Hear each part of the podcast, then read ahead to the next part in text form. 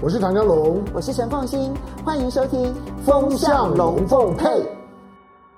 你好，我是陈凤馨，很高兴在除夕夜跟大家聊天，看到没有？今天非常的喜气。好，能够在周末的时候跟大家聊聊天，谈一谈我在过去的这一段期间呢所看到的一些现象，其实是一件很开心的事情。希望呢，二零二三年很重要的兔年之后呢，我还可以继续的这样每个礼拜呢跟大家聊天。好，接下来谈的是中国经济。好，它是在。今年二零二三年，或者是兔年呢，全世界经济发展当中呢，最重要的重大事件哈。那到底中国经济要如何的来看待呢？我觉得，嗯，我们首先可以很具体的来讲，今年上半年中国经济已经可以看好了哈。当然不是第一季，应该是第二季啊。那嗯。到了这个第二季之后呢，有几个观察指标，你就可以更清楚的看到中国大陆的经济能不能够成为今年全球唯一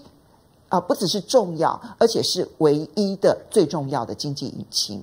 我们先来说一下中国大陆的经济的重要性。全世界呢，其实公认啊，有几个重要的经济体呢，是全世界的经济引擎。一个当然是美国，另外一个是中国大陆，还有就是欧盟。现在我们应该可以把东协的这个经济体呢也纳入。所以这四座经济引擎呢，对于全世界来讲都是非常的重要的。但是今年我们可以预料得到的是，美国这一具经济引擎经过了多年的这种宽松货币，然后去年开始快速的升息，而且收缩资金之后呢，今年它能够带动的经济成长绝对是有限的。我们可以看到最新的纽约联准银行呢，它公布了它的这个调查，就这份调查当中显现出来的是，他们快速的往衰退这个方向走，因为一个是新订单，然后另外还有包括了雇佣人数上面的停滞，这几件事情都显现整个美国这个大的经济体。今年包括联准会，他自己评估他们的成长率大概是百分之零点五，所以这个引擎不要讲说说它是往后拉，至少这个引擎冷却了，这应该是公认的一个事实。那么第二个部分当然就是欧盟，欧盟这一具引擎呢，也许不会发生最糟的硬着陆的衰退，但是。软衰退这件事情，轻微的衰退应该是难以避免的。所以呢，欧洲这一具引擎，它其实也是一方面，俄乌战争今年能不能真正的结束都还不确定。然后呢，能源危机虽然因为暖冬的关系，让欧洲呢稍微喘了一口气，没有继续笼罩在严峻的能源危机的情势之下。但我们可以这么说，就是欧洲今年这一个成长恐怕是在零到负一之间啊，所以最好的状况其实就是零成长。你要希望说欧洲能够有一个百分之一、百分之二的成长带动，也是很困难的。那另外一句引擎，我们讲东协好了。其实东协这具引擎啊，虽然说它的经济体规模开始不断不断的放大，但是呢，它终究不是有足够内需市场的地区。那么它主要的经济成长其实是靠着欧美的内需市场所带动的。然后另外一个呢，它所依赖的就是跟中国之间紧密的经贸关系所带动的。那这两边是。东协真正能够发展的最重要的前面引擎，前引擎如果没有办法有效的往前拉动的话，今年东协还是会成长，但是它成长的力道就没有办法再像之前这么样子的快速，所以要看东协，它一定要看欧美中三方都必须要看了之后呢，看看诶这边的引擎如果冷却了，那中国大陆的引擎能不能多拉一些？这个是东协最重要的一个观察。那所以最重要的其实还是看中国大陆今年的经济。中国大陆今年呢，我们到目前为止啊，看到全世界的金融机构当中，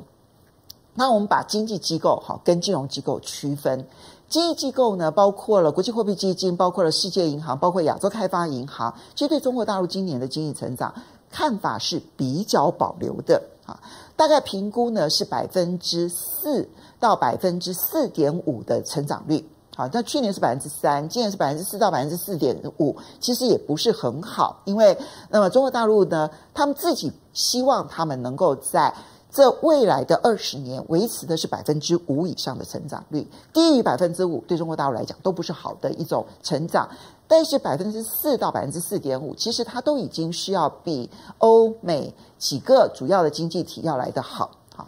那么金融机构就凡是牵涉到金融投资的。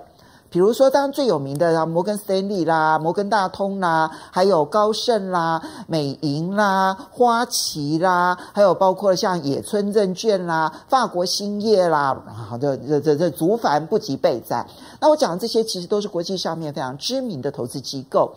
其实，呃，平均来看，大概估计中国大陆今年的经济成长率都是在百分之五上下零点五个百分点。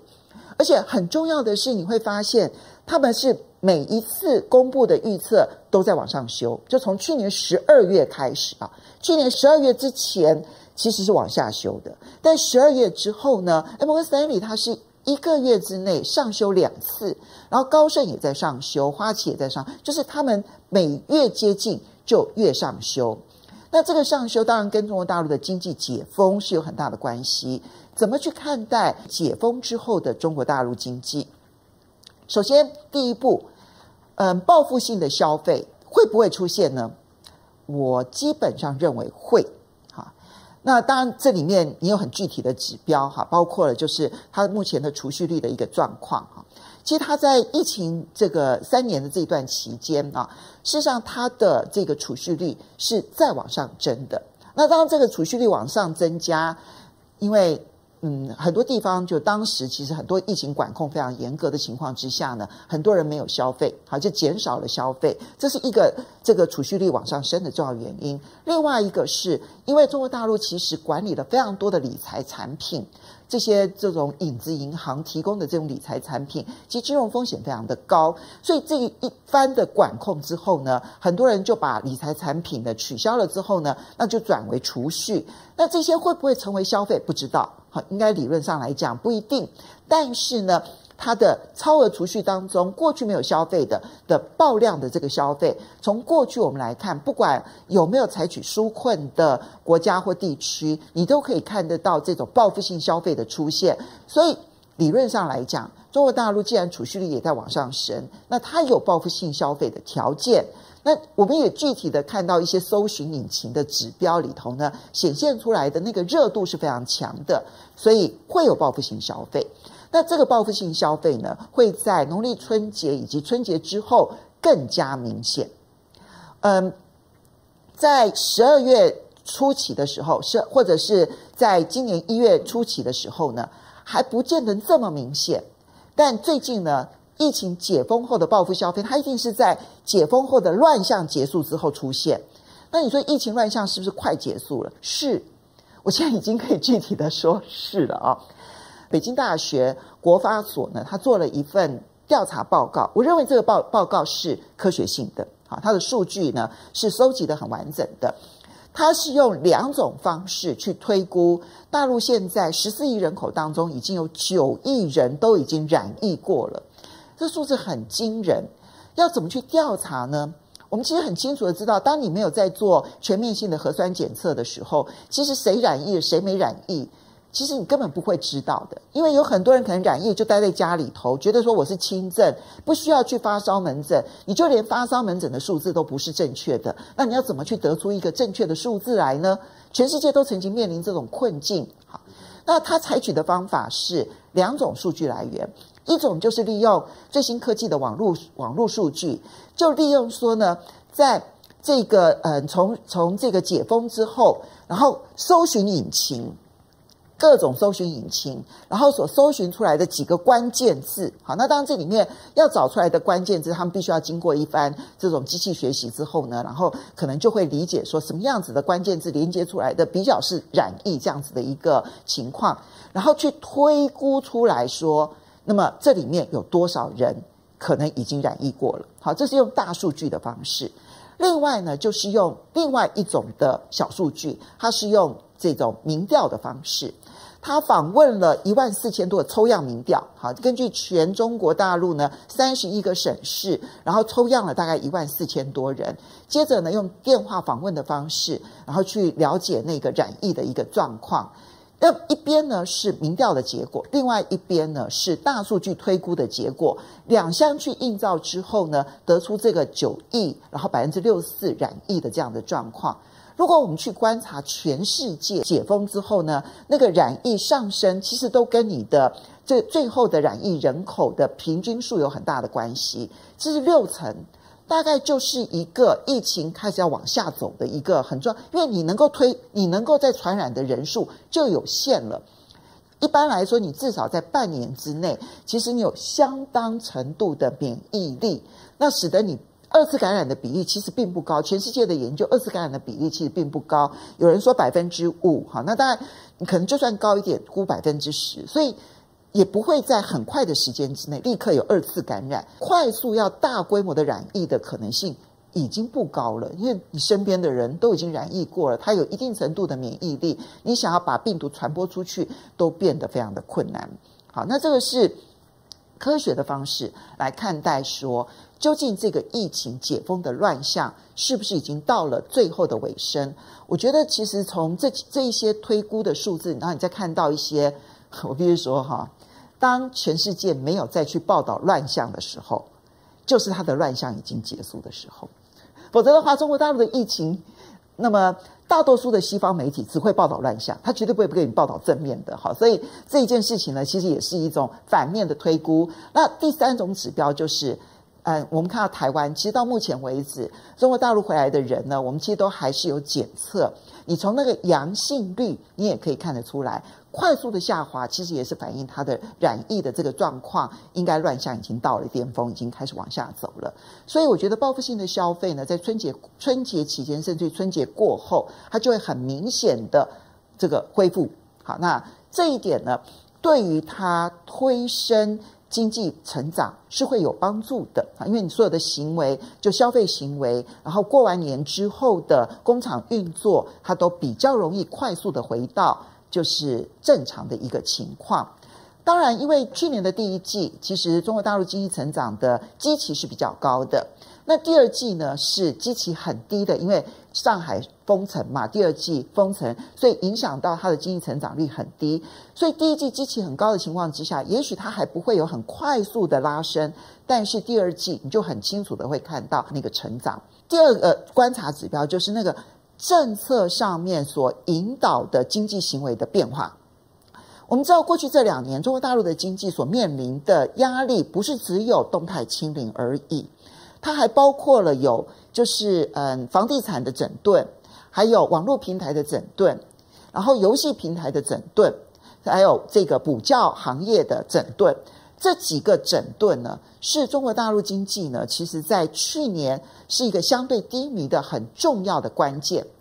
那么。这一些整顿，我们现在看到的政策讯号，不管是嗯、呃、他们所发表的言论也好，那么或者是采取的行为，比如说他们现在开始游戏也已经给了批号了哈，那或者是说蚂蚁的这个消费金融呢，也开始给予了他们增资啊，同意他们增资，看起来就是纳入监管之后，大家看好说它有可能要恢复 IPO 的上市。所以我刚刚所诉诉说的这些，其实都是他很明确的，不是只有言，还有行，就不只有言论的发表，还有行为的部分。所以两者结合起来的话呢，这是第二个观察指标。如果这一些在过去两年因为整顿而最谷底的行业都已经看到回升的话，那这个部分它重新出发所带动的经济发展，其实就会有帮助。那这里面当然，嗯，我觉得在网络整改的部分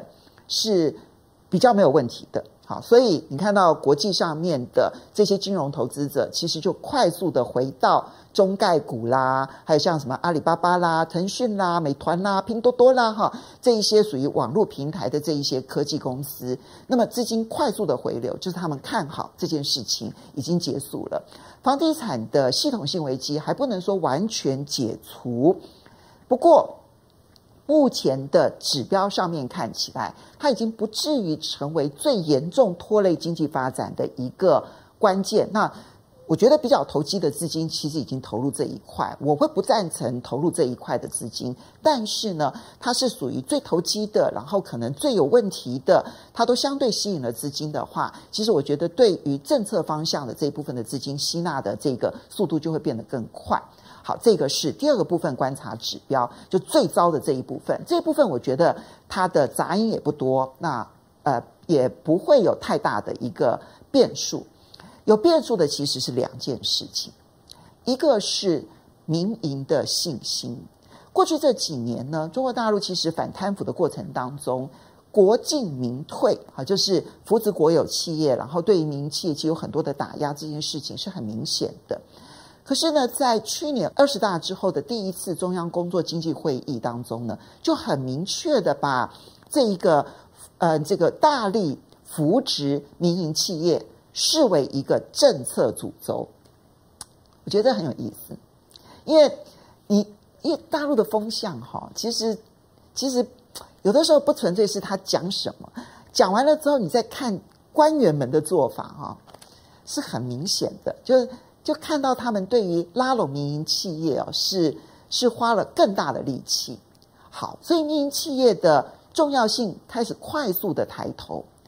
但是。民营企业的重要性抬头，是否等于民营企业恢复信心而大力的投资呢？好，这一点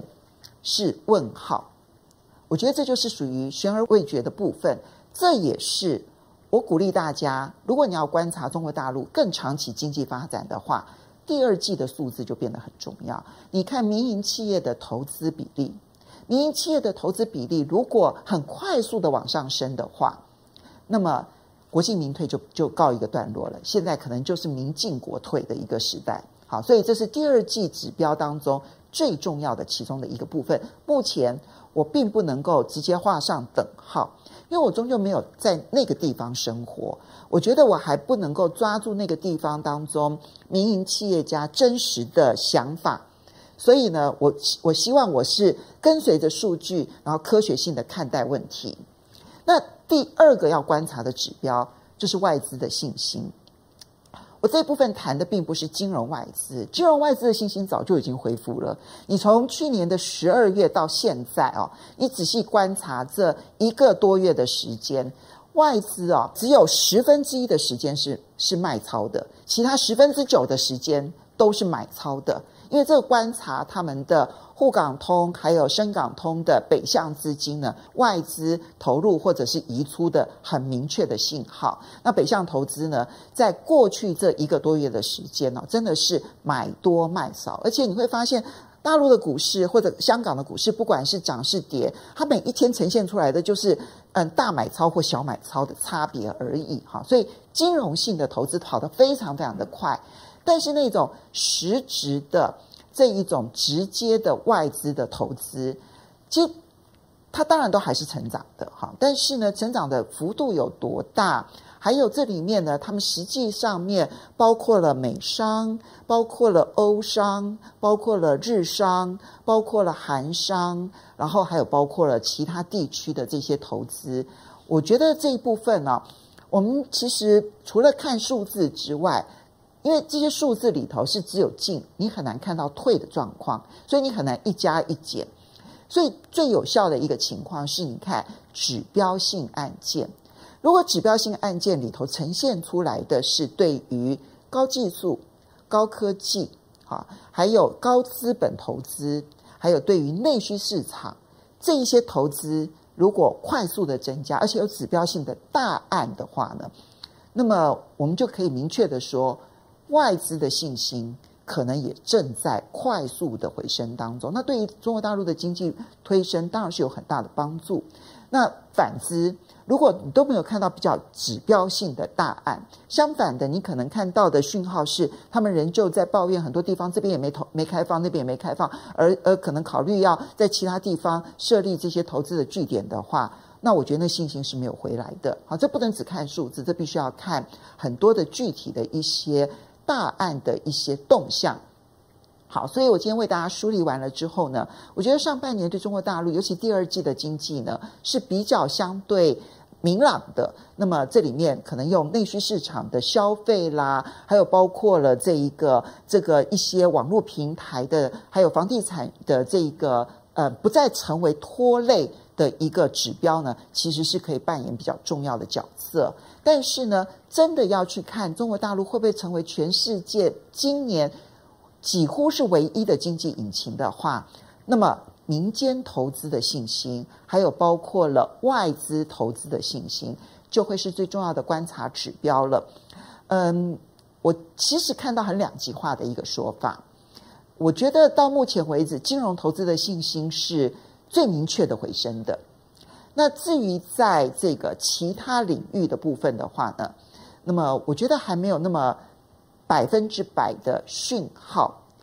可是我觉得提供这样子的一个观察，你可以一个月一个月去比对那些相关的数字，因为每个月它其实都有定期公布这些数字的一些时间点哈。你只要比对完了之后，我相信。掌握这一个经济趋势，就会更加的清楚了。好的，我是陈凤欣，非常高兴在虎年的最后一天跟大家聊聊天。我们期待下一次兔年的第一次会面了，拜拜。